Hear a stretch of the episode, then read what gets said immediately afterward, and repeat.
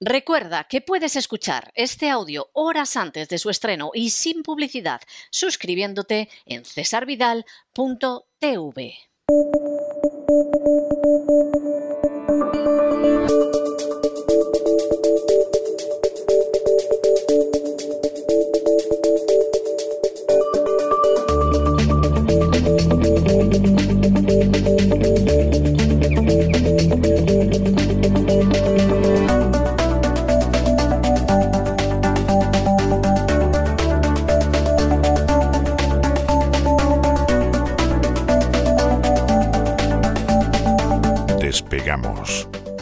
Lorenzo Ramírez.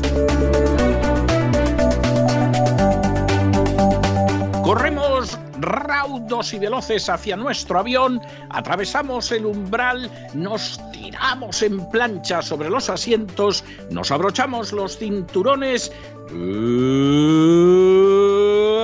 despegamos y nos vamos elevando por los aires hasta alcanzar nuestra altura y nuestra velocidad de cruz ¿Qué, hace usted con ese paquete de flan chino mandarín, don Lorenzo? O sea, explíqueme quién está como un flan, quién es el chino, o sea, ¿qué, qué, es lo que pasa aquí? Muy buenas noches. Muy buenas noches, don César. Pues sí, estoy aquí haciendo, haciendo mis labores. ¿eh? Sus labores, SL, era lo que poníamos de pequeño, ¿no? Cuando teníamos una mamá ama de casa, ¿verdad? Y en el colegio nos decían, ¿en qué trabaja mamá? Y poníamos SL. ¿Verdad? Sus labores. Ahora nos crucificarían por decir eso, seguramente, ¿no? Vamos a hablar de China, sería, sí. Vamos Sería intolerable. Ahora están con la historia de la compatibilidad, la compatibilización, de todo eso, todo eh, eso. Pero de verdad, en aquel eh, entonces era lo normal. Mucha gente dice que el gran reseteo en cesarvidal.tv le da miedo. A mí lo que me da miedo son los programas de Cristina Seguí. ¿eh? eso sí que me da miedo. Mire, ese mismo comentario se lo hice yo ayer a una persona aquí. O sea, cuando de pronto me dijo, me dijo, es que a veces el gran reseteo me da miedo y yo le tuve que decir, mire, yo donde de, verdad me ha asustado, pero me ha asustado es en los programas de Cristina Seguí. No en todos, pero desde luego los últimos son de esos que sales con el corazón encogido. ¿eh? Sí, sí, sí. La verdad es que comenzamos la semana con ganas y con fuerza ya veremos cómo lo acabamos después de un fin de semana intenso en cesarvidal.tv con el maravilloso colofón del especial Camioneros de Camino del Sur. Alguno pensaba que no iba usted a llegar a tiempo para hacer el, programa. Digo, pues lo hace desde la cabina, ¿no? Ahí directamente. Bueno, hubo gente que preguntaba cómo había conseguido pasar el bloqueo de la frontera entre Estados Unidos y el Canadá. Bueno, podemos confirmar ha habido, que ha habido cosas impresionantes, sí. Confirmamos que está sano y salvo ¿eh? y que no le ha pasado nada a don César Vidal. Gran programa, como siempre y que nos sirvió para tomar un respiro antes de comenzar a volar. Otra vez, repasando la actualidad económica, una actualidad que viene determinada en gran parte por esa alianza entre Rusia y China. Dijimos que los Juegos Olímpicos iban a dar mucho que hablar. Yo la verdad es que no he visto ninguna competición, yo no soy de Juegos Olímpicos, dejé el fútbol eh, sin, sin comerlo ni beberlo cuando llegó el COVID, lo he mencionado alguna vez, que incluso hay algunos psicólogos que están estudiando cómo, cómo puede suceder eso. Yo creo que por mi bien, ¿eh? Eh, hombre, diciéndoselo usted, don César, ¿verdad? Siempre dirá que por mi bien, ¿no? Éramos los únicos que hacíamos un programa, ¿recuerda? ¿Eh? Cuando todo el mundo hacía fútbol. Sí, efectivamente, ah, eso no se me va a olvidar a mí en la vida, o sea, las cosas como son por imperativo Vidal en aquella época, ¿no? Bueno, alianza entre Rusia y China en materia energética con implicaciones financieras que llega, o mejor dicho, se confirma, porque esto viene de lejos. Es un momento clave, tanto desde el punto de vista geopolítico y militar como en el económico, y Rusia y China pues han hecho lo que tenían que hacer. Cuando el mercado todavía no había terminado de digerir lo que algunos consideran un cambio de rumbo del Banco Central Europeo, que podría adelantar las subidas de tipos de interés en Europa, luego vamos a hablar un poco de ello. Vladimir Putin y Xi Jinping sellaron un pacto que, entre otras materias, garantiza el suministro del gas ruso a China, mientras Occidente intenta lavar sus pecados monetarios para evitar esa condena inflacionaria, pues en Oriente se gesta una revolución en el mercado energético que podría afectar al reinado del dólar y tener profundas consecuencias geopolíticas. A, mí, a mí me pareció me pareció de verdad impresionante el encuentro entre Xi Jinping y que por cierto es con el primero con el que se reúne desde que empezó la historia de la crisis del coronavirus. ¿eh? Sí, sí, sí. Pero, pero el encuentro entre los dos, si yo fuera en estos momentos Joe Biden, estaría durmiendo muy mal. ¿eh? Sí, sí, porque es que demostraron eh, estar a partir un piñón, China está muy contenta con la situación, todo el, follón del este de Europa le ha venido de miedo para poder cerrar un acuerdo que no es que tuviera ninguna dificultad para cerrar, pero ahora vamos a explicar qué relación esto tiene con, con pues, todo lo que está sucediendo en el este de Europa. Pero la verdad es que con el telón de fondo ucraniano y en medio de los Juegos Olímpicos más polémicos de los últimos tiempos, el anuncio, hay otros anuncios, pero yo me quiero centrar en este, el de la construcción de un gasoducto que permitirá exportar un gran volumen de gas a China durante los próximos 30 años. Sí, yo, yo sinceramente se lo digo, no sé cómo la diplomacia americana puede ser tan torpe, y digo torpe por no decir estúpida. Todo esto, además, con un telón de fondo, que esto ya es el remate, que Bloomberg, que hombre, no es el diario del Giloca, ¿eh? O sea, Bloomberg, de pronto te saca en la página web un anuncio de que Rusia ha invadido, ha invadido Ucrania. A lo que he dedicado el editorial de hoy, a esa y a otras historias ejemplares de santos hermanos mártires. Pero saca esto y tú dices, pero bueno, de verdad, es que, es que, es que verdaderamente vivís, vivís en otro planeta, ¿eh? Y os vais a pegar un guarrazo de impresión. Bloomberg, que para quien no lo sepa, es la agencia de noticias financiera por excelencia del mundo, es decir, eh, es la referencia internacional, ¿no? Fíjense lo que pasa, ¿no? La verdad es que eh, todas las informaciones y todo el acuerdo entre China y Rusia y las implicaciones que tiene y todo esto, bueno, pues yo lo he ido observando y me he ido documentando estos días en prensa china, fundamentalmente, gracias a no solo al traductor de Google, sino es que eh, los periódicos chinos tienen bastante información en español, porque como usted explicó también en un editorial es muy importante todo el tema de Hispanoamérica para los chinos y evidentemente pues se quieren facilitar información y sobre todo en medios norteamericanos, pero es que en España eh, eh, no se le ha dado prácticamente importancia a esto y es que la tiene, tiene una importancia capital. Cuando hoy terminemos el programa, alguno dirá, pues sí, la tenía capital, no lo sabíamos. Bueno, pues para eso estamos nosotros. Gazprom y Novatec las empresas, los gigantes rusos y chinos, van a ser responsables de esta infraestructura denominada Power of Siberia 2, que unirá la península de Yamal con Pekín a través de bueno, pues un gasoducto de 4.000 kilómetros. Son 2.600 kilómetros en territorio ruso, 980 en territorio mongol, por eso fue hace poco Putin a Mongolia a hacer el viaje que comentamos, y 560 kilómetros transcurrirán por China. Es una obra faraónica que afianza la apuesta por la nueva ruta de la seda que vuelve a poner a Siberia en el mapa, aunque algunos hayan querido borrarla. En Siberia están las principales reservas de Rusia, 17 billones de metros cúbicos. Y sin contar con el Ártico. También dedicamos un programa en cesarvidal.tv precisamente al Ártico. Ya avanzamos que Putin había estado en Mongolia para tratar este tema, que consolida el giro estratégico de Rusia hacia Asia Mientras que está Estados Unidos y la OTAN intentando meterle el dedo en el ojo, ya no solo en el este de Europa, sino también en el Pacífico, el giro de Rusia es importante porque mete aún más presión al siempre complicado abastecimiento de gas eh, de Europa, ¿no? Con los precios por las nubes en plena tensión a costa o debido a Ucrania, pues este ha sido el momento escogido por Putin para pisar el acelerador, le ha venido de miedo. La gente dice que los calendarios en este aspecto los ha marcado Putin. No, Putin se ha aprovechado de la torpeza de la Casa Blanca, que es la Casa Blanca la que en septiembre del año pasado empieza a decir, oiga, que si los rusos me están metiendo el dedo en el ojo, que si los rusos van a invadir Ucrania, cuando llevaba la OTAN más de seis, siete meses haciendo maniobras en el Mar Negro.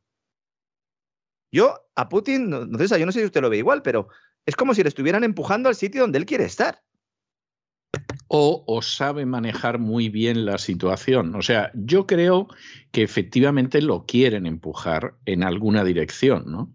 Pero se está bandeando muy bien, ¿eh?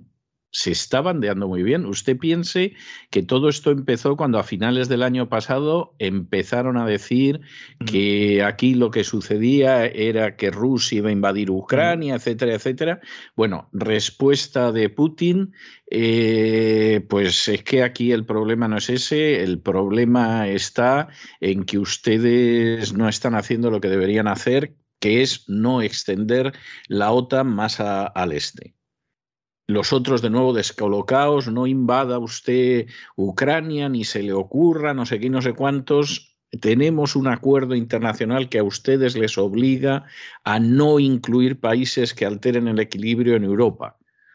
De nuevo, la misma situación. Vamos a armar un pollo en el Consejo de Seguridad de Naciones Unidas para decirle no invada usted Ucrania. Y el representante ruso dice, no tenemos la menor intención, pero sale el chino diciendo, ¿y dónde se han sacado ustedes que estos señores van a invadir Ucrania? Si no hay la menor, en fin, el menor indicio de que vaya a ser así.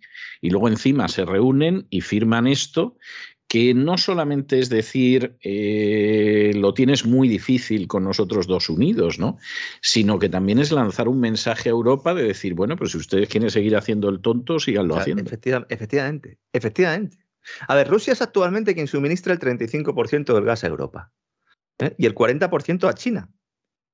Y con esta nueva infraestructura, que está previsto que acabara en 2030, 2030, también es casualidad, gana poder, ¿no? Fíjese qué paradoja.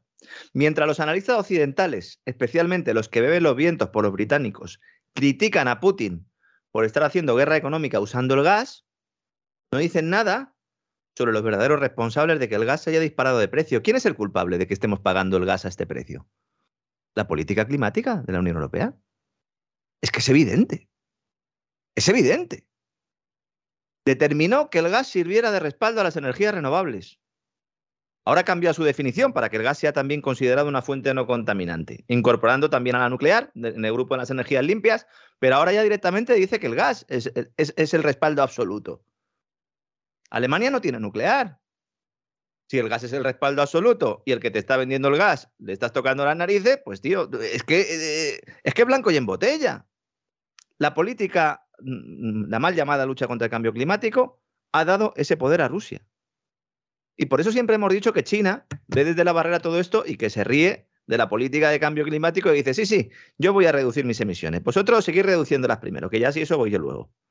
¿Mm? Sí, no, no, no. Es, es, algo, en ese sentido, es, es algo deplorable. O sea, y además, vamos a ver, en el caso de Estados Unidos es un desastre, sirve a ciertos lobbies, pero a la nación como tal le está haciendo un daño terrible. Pero claro, en el caso de los europeos, encima vas de invitado.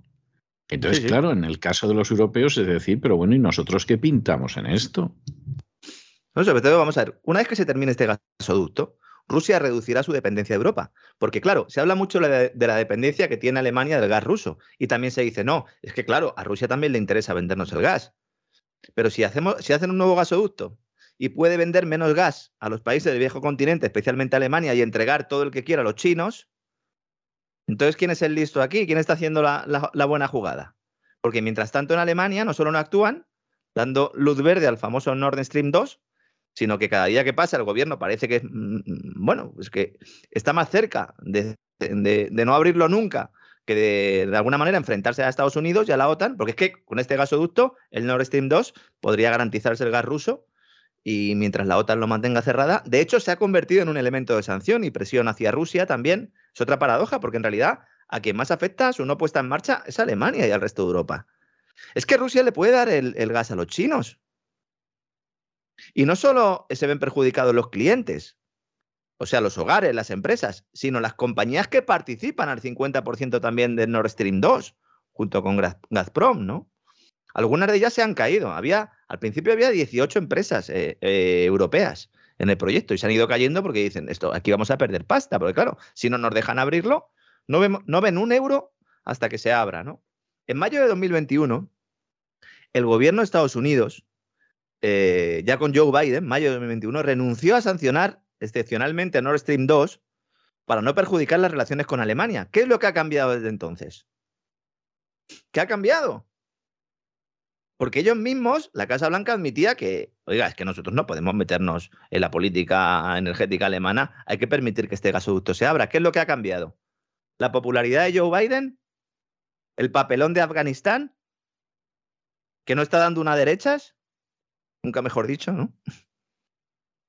El 10 de septiembre del año pasado, los rusos anuncian la finalización de Nord Stream 2. ¿no? Las tuberías ya están llenas del llamado gas técnico, que es el que hace falta para que pues, esa infraestructura luego pueda funcionar. Eso no se puede tener vacío, ¿no? Pero no se permite que este fluya hacia la Unión Europea. ¿Mm?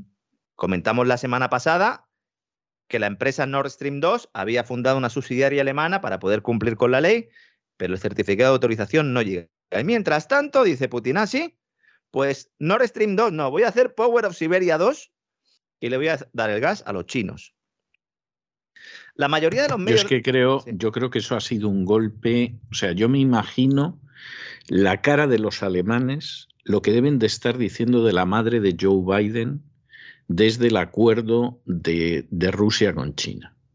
O sea, como diciendo, verás tú, o sea, aquí nos podemos quedar a dos velas, nunca mejor dicho, o sea, lo de las Sí, dos sí. velas puede que sea hasta literal, a dos velas con los americanos queriéndonos vender el gas por lo menos un 50% más caro y todo por, eh, por la Ucrania.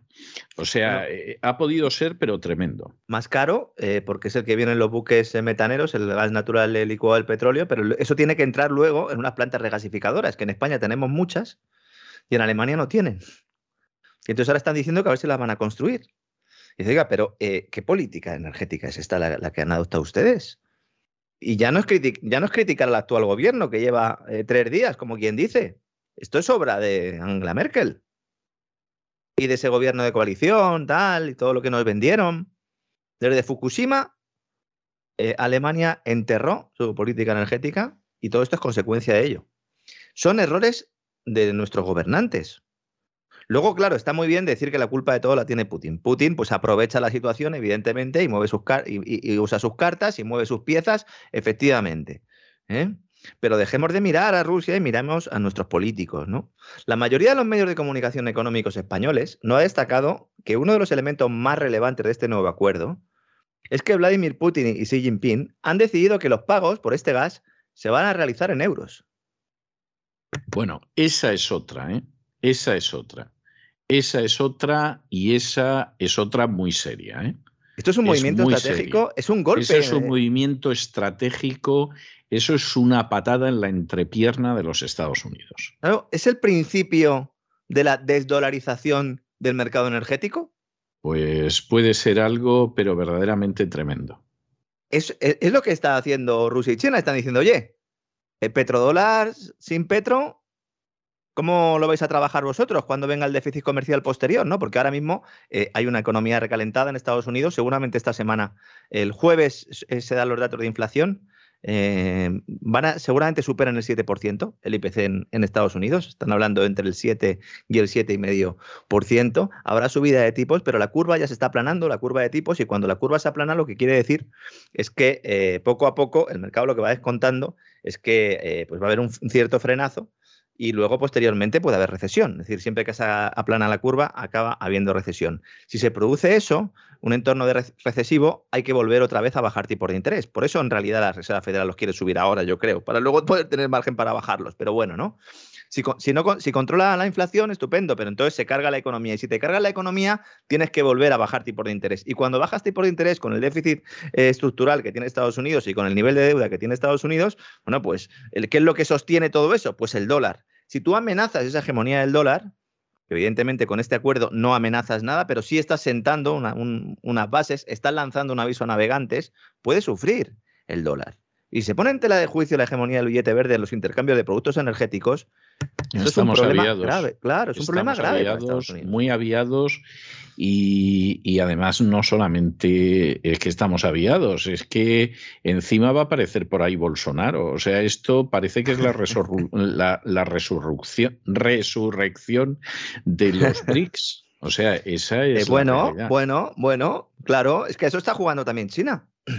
Sí, no, eso me está jugando duda, China, claro. No me cabe duda. Claro. Entonces, en este contexto de crisis geopolítica y energética, el mercado está mirando de reojo al este de Europa mientras intenta dilucidar además qué va a ocurrir con el precio del petróleo, que va camino de alcanzar esos 100 dólares por barril, después de que la OPEP Plus, dirigida por Rusia y Arabia Saudí, pues hayan decidido no abrir más el grifo, manteniendo su calendario y haciendo caso omiso de las peticiones de los países no productores. ¿no? Esto evidentemente ha caído como un jarro de agua fría en Estados Unidos. Los bancos de inversión habían anticipado un aumento del bombeo por encima de los 400.000 barriles diarios prometidos, pero la OPEP Plus ha dicho que naranjas de la China, nunca mejor dicho también. Todo apunta a que el precio del petróleo va a tener una fuerte subida este año, incluso aunque eh, pueda haber desaceleración económica, eh, consecuencia de la subida de tipos de interés, eh, sobre todo en Estados Unidos. Y cuidado porque si esta desaceleración eh, se terminara convirtiendo en una recesión, que es algo que no sería nada extraño teniendo en cuenta que se va a retirar una red de estímulos monetarios que ha mantenido la economía dopada durante los últimos 12 años, yo diría que incluso los últimos 20, pues cuidado, porque el precio del petróleo podría acabar el año registrando un, descenso. Pero de momento no es así, sigue su espiral.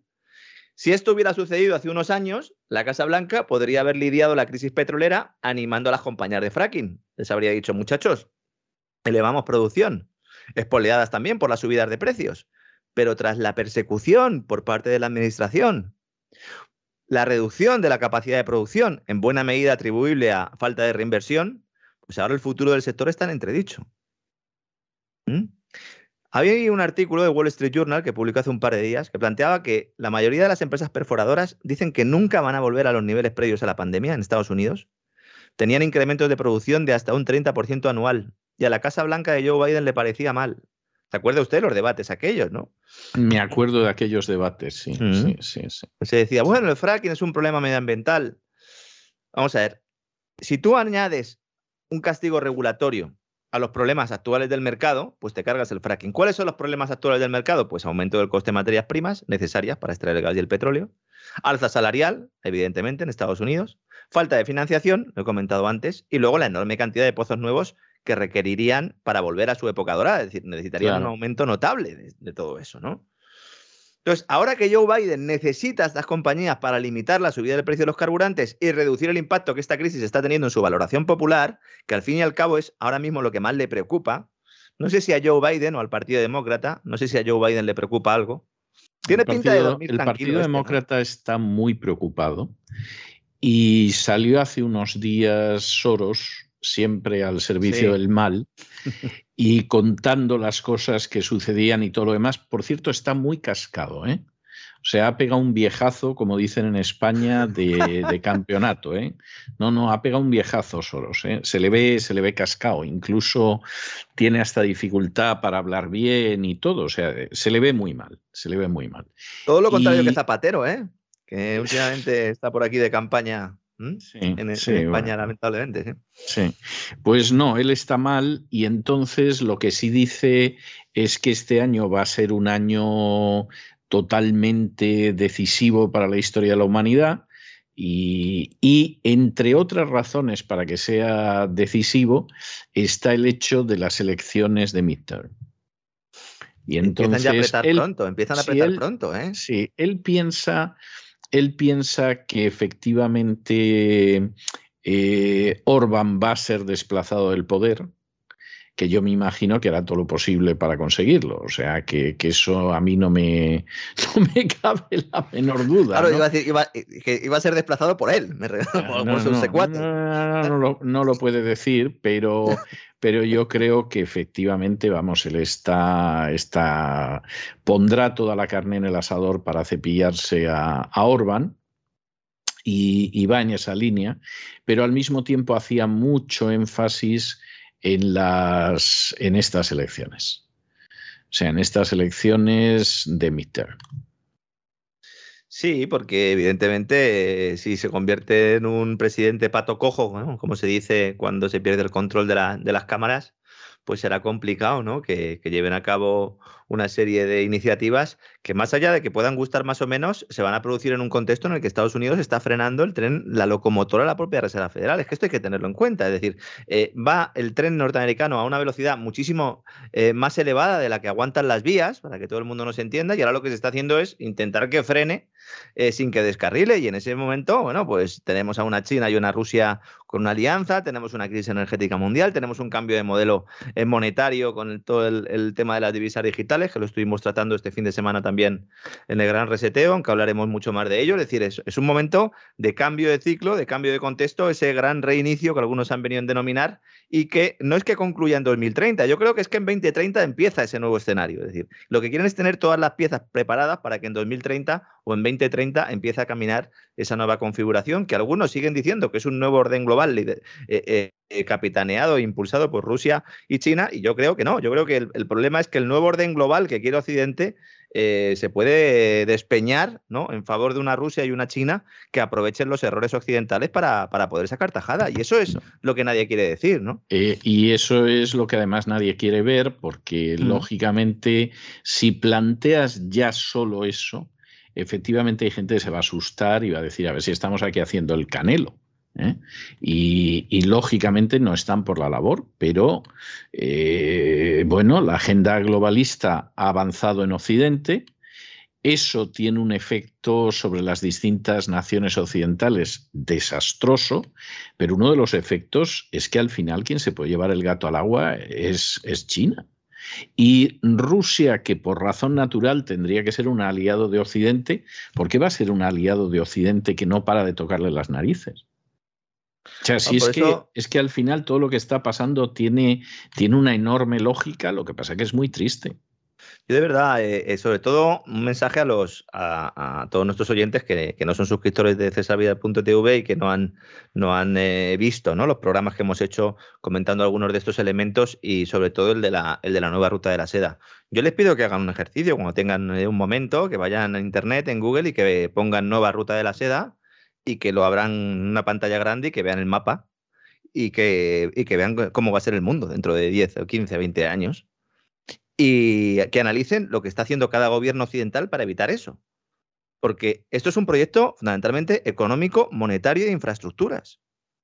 Y mientras nosotros estamos vendiendo armas, eh, metidos en mil follones, eh, que si subimos, que si bajamos los tipos de interés, pues eh, China está lo que tiene que estar.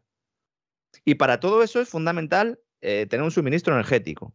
Y para todo eso es fundamental tener un sistema financiero estable. Entonces, China ahora mismo está afrontando un proceso sobre todo de, va a intentar digerir esa, esa deuda, ese crecimiento que ha tenido, sobre todo en el ámbito inmobiliario, pero en cuanto eso lo solucione, lo que va a hacer China básicamente es ir a por ese proyecto, a por todas, con la digitalización, con la inteligencia artificial. Insisto, no podemos estar perdiendo el tiempo con el cuento verde en Europa, no podemos estar perdiendo el tiempo con las iniciativas sotanistas. Mañana vamos a hablar un poco de, hacia dónde va el mundo financiero también del lado, del lado verde, porque aquí el objetivo en Occidente es crear una burbuja verde que también nos explotará en la cara y nos explotará en el peor momento. ¿no? Pero volviendo un poco al tema del, del petróleo y de los derivados del petróleo, a mí me da mucha pena ver, vamos a ver, Estados Unidos consiguió en 2019 ser exportador neto de petróleo, crudo y productos derivados por primera vez desde la crisis del 73. 2019. ¿Y ahora qué? Ahora no, ahora tiene un problema grave. En lo que sí es líder es en venta, exportación de gas natural licuado, precisamente aprovechando los problemas que mencionamos anteriormente cuando hemos hablado del gas ruso. Porque ahora nos mandan ellos los barcos. Claro, este gas es muy caro, no solo por el transporte, como decíamos, sino porque hay que tratarlo en las plantas de regasificación. Y España podría ser un punto clave para el suministro de gas a Europa porque resulta que aquí tenemos el 25% de la capacidad del viejo continente de Europa en plantas de regasificación y el 30% de la capacidad de almacenamiento. Así que que no nos extrañe que empecemos a ver... Pero eso, eso es verde y resiliente o... Ahora sí, ahora sí. Ahora sí. Pero en contra de lo que quiere el gobierno español, que esto ya sí que es de traca.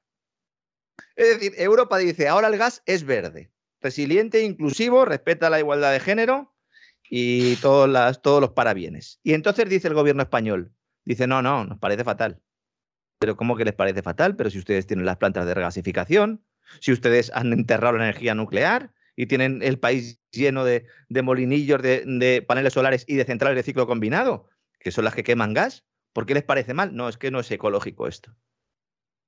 Lo que no es ecológico es que ustedes estén ahí en el gobierno. Porque eso ni es sostenible ni es inclusivo y los resilientes somos nosotros. Es espectacular. Nadie, nadie en Europa entiende por qué se está poniendo el gobierno español a esto. Y mientras todo esto sucede. Puede, puede haber intereses, ¿eh? Claro, no, al final no, no nacionales, ¿eh? No nacionales. ¿Eh? pero puede haber intereses en que, en que España haga el canelo y, en fin, ya se han distribuido los sobres a uno y a otro lado, a diestra y a siniestra. Con las instrucciones, ¿no? Más que con, las dinero, con las instrucciones de lo que tienen que hacer. Efectivamente. Bueno, desde luego con Alemania les ha funcionado claramente, porque vamos, una manera de suicidarse como la que ha tenido Alemania, cuidado cuando empecemos a ver cifras de crecimiento de Alemania y empecemos a analizar su sector industrial. Que si ya tenía problemas el sector industrial alemán antes de la crisis energética, con el incremento de precios, cuidado con el crecimiento de Alemania, que yo cada vez que veo una, una proyección del Fondo Monetario, a mí lo que más me da miedo es Alemania. La gente dice que China, no, a mí Alemania porque si esa es la supuesta locomotora, Y cuidado, porque es que al principio este despegamos, también lo decíamos, ahora mismo hay pánico entre los analistas e inversores en Europa. Se ha pasado de la noche a la mañana de no esperar ningún movimiento del Banco Central Europeo a considerar que la primera subida de tipos de interés en Europa puede llegar este mismo año. Lo comentamos un poco en el programa del pasado jueves, todavía no se había producido el discurso de Lagarde, pero luego ya Lagarde intervino y básicamente dejó la puerta abierta a, subir tipos, ¿no? Claro, esto tiene consecuencias en el terreno político, ¿no? Hay muchas dudas sobre la capacidad de países tan grandes como España, como Italia, para hacer frente a sus compromisos financieros, si el Banco Central Europeo endurece su política monetaria, además justo cuando vuelvan esas reglas fiscales a la eurozona, ¿no? Pero es que los datos ya empiezan, ya empezamos a hablar de prima de riesgo otra vez. Esta mañana ya leía en algún periódico que decía, sube la prima de riesgo.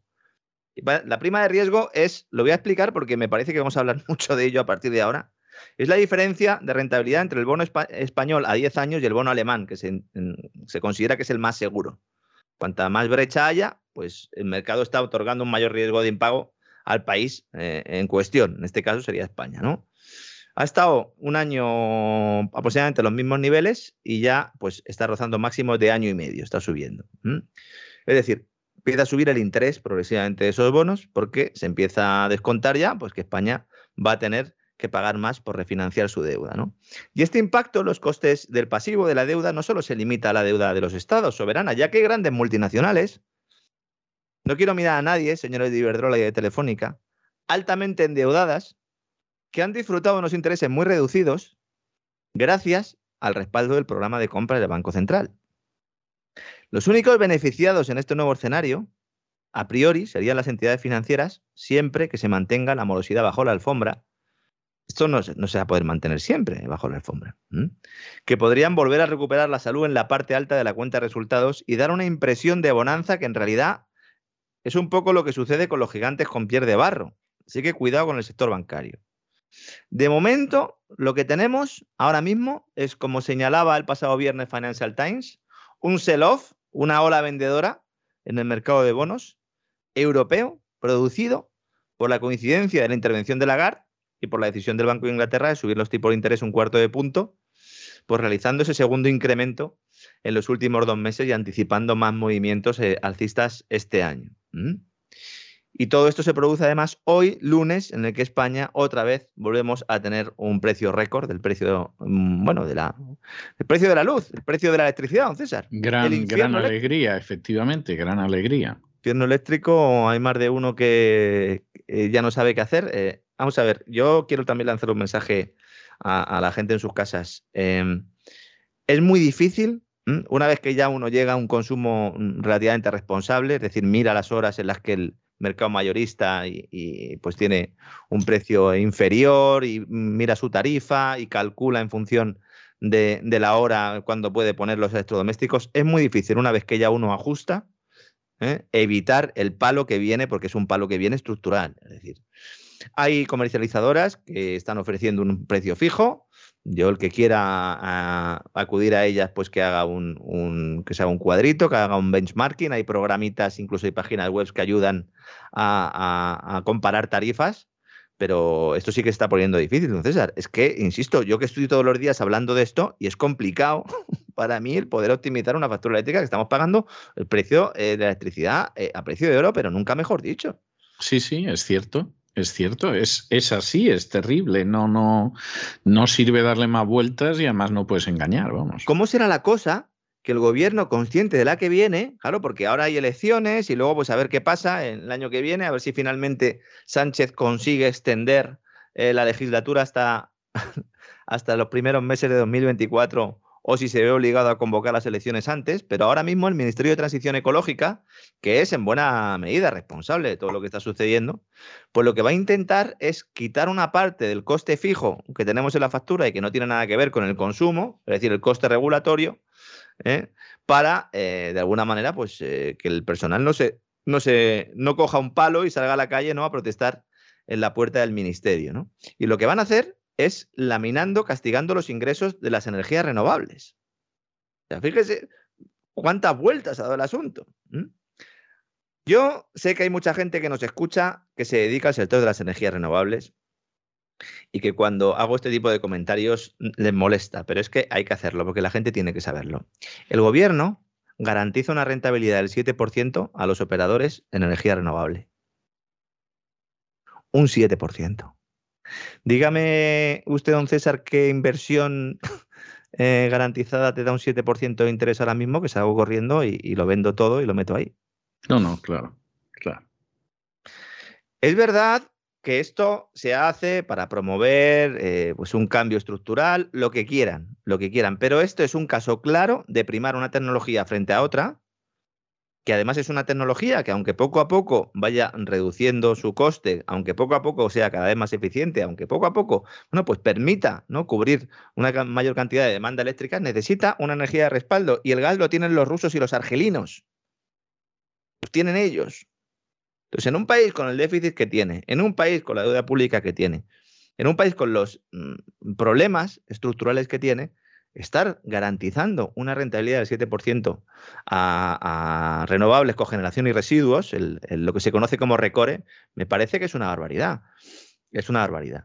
Esto no es eh, actual del gobierno de, de Pedro Sánchez. Recordemos que ya con el gobierno de Mariano Rajoy sucedió, que luego también hubo unos cambios, se acabó en los tribunales, ¿verdad? Porque claro, si te cambian las reglas del juego, pero claro, ahora el gobierno las va a volver a cambiar esas reglas del juego porque intenta sacar de debajo de las piedras 7.000 millones de euros para poder rebajar eh, la factura. Quiten el IVA. Quítenlo. No, no lo bajen al 10%, quítenlo. No se puede quitar el IVA. Lo que pasa es que entonces, ¿cómo vamos a pagar a, los empleados públicos que tenemos? ¿Cómo vamos a pagar? Ese es el problema, sí, Y los mil y un chiringuitos que existen, claro.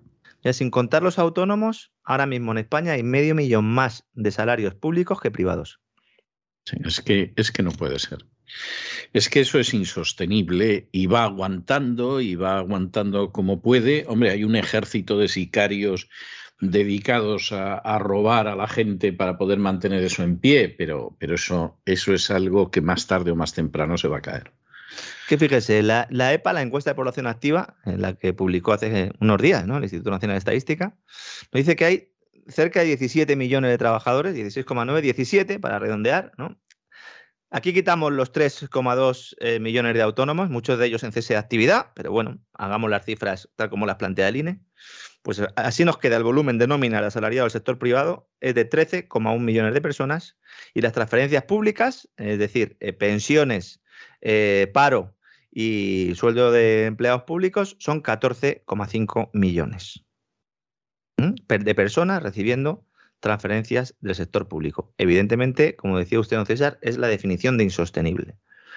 Cada año, esto, todos, todos estos, estas transferencias, porque al fin y al cabo unas cosas son prestaciones, otras son pensiones y otros son eh, sueldo de empleados públicos, pero todo sale del mismo sitio.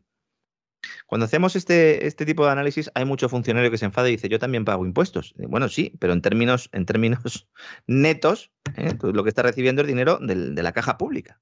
Sí, como, como me decía a mí una persona bastante inteligente, que era funcionario, era, era secretario del juzgado y a fin de cuentas se daba cuenta de esto. Y recuerdo que en cierta ocasión, hablando, me dijo, dice, bueno, es que al final quien mantiene esto en pie, dice, sois vosotros.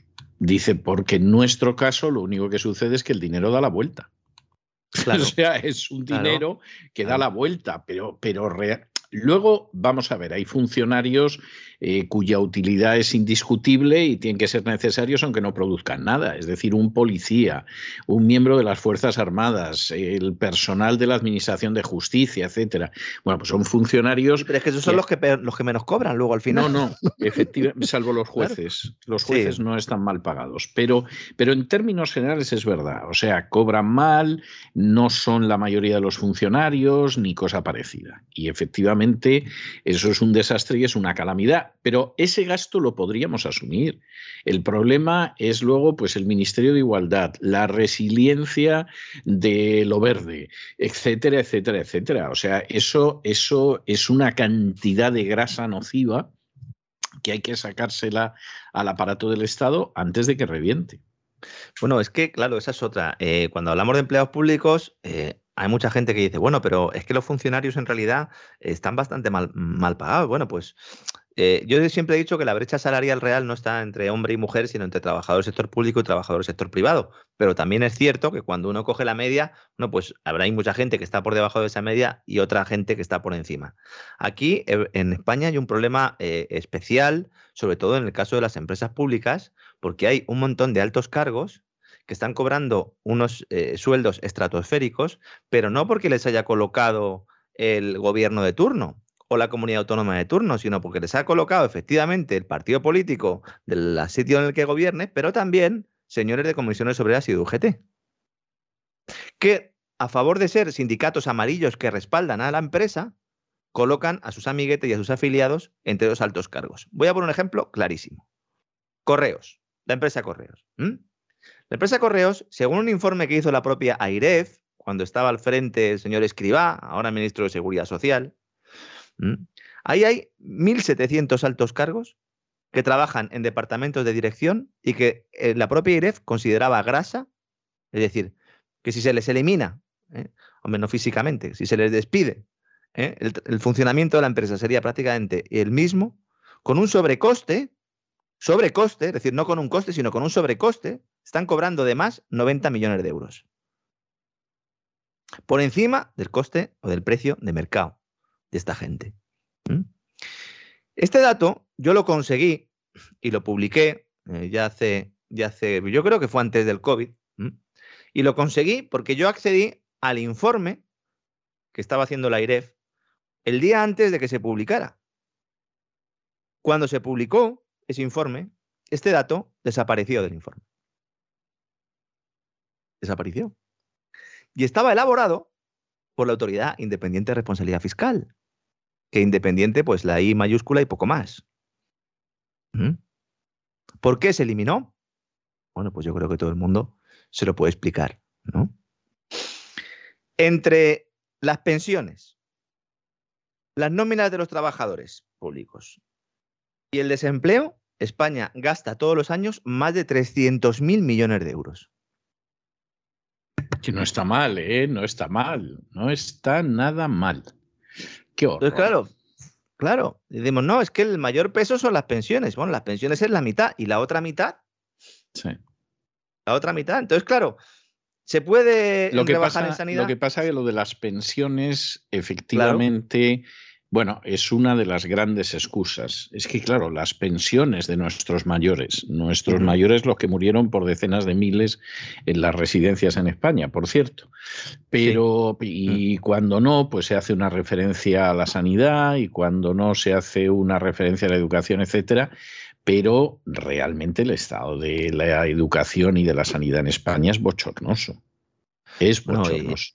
yo vivo en una zona bastante buena en el norte de Madrid y los colegios públicos, el nivel eh, de las infraestructuras y de suministros es del tercer mundo.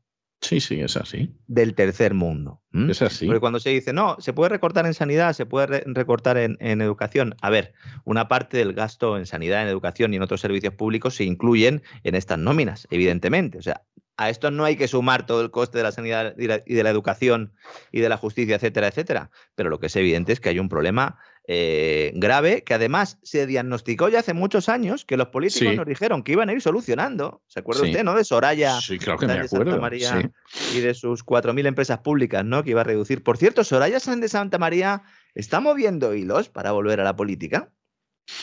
A saber, depende de lo que vea, porque, porque supongo que para regocijo de don Roberto Centeno en el Partido Popular la duda sobre Casado crece. Yo, vamos a ver, yo sinceramente, a mí Casado me parece muy mal candidato, pero con todo y con eso yo no sé si el Partido Popular tiene tiempo ahora para pensar en alguien que no sea Casado sinceramente, porque yo creo que el gobierno va a aguantar todo este año, pero como sucediera algo que viera que le puede hacer daño o que le puede favorecer en el mes de mayo, estos convocan elecciones en abril, o sea que, que es que es así, y entonces lanzar a alguien y que vaya bien y todo lo demás es muy, muy, muy complicado, muy complicado.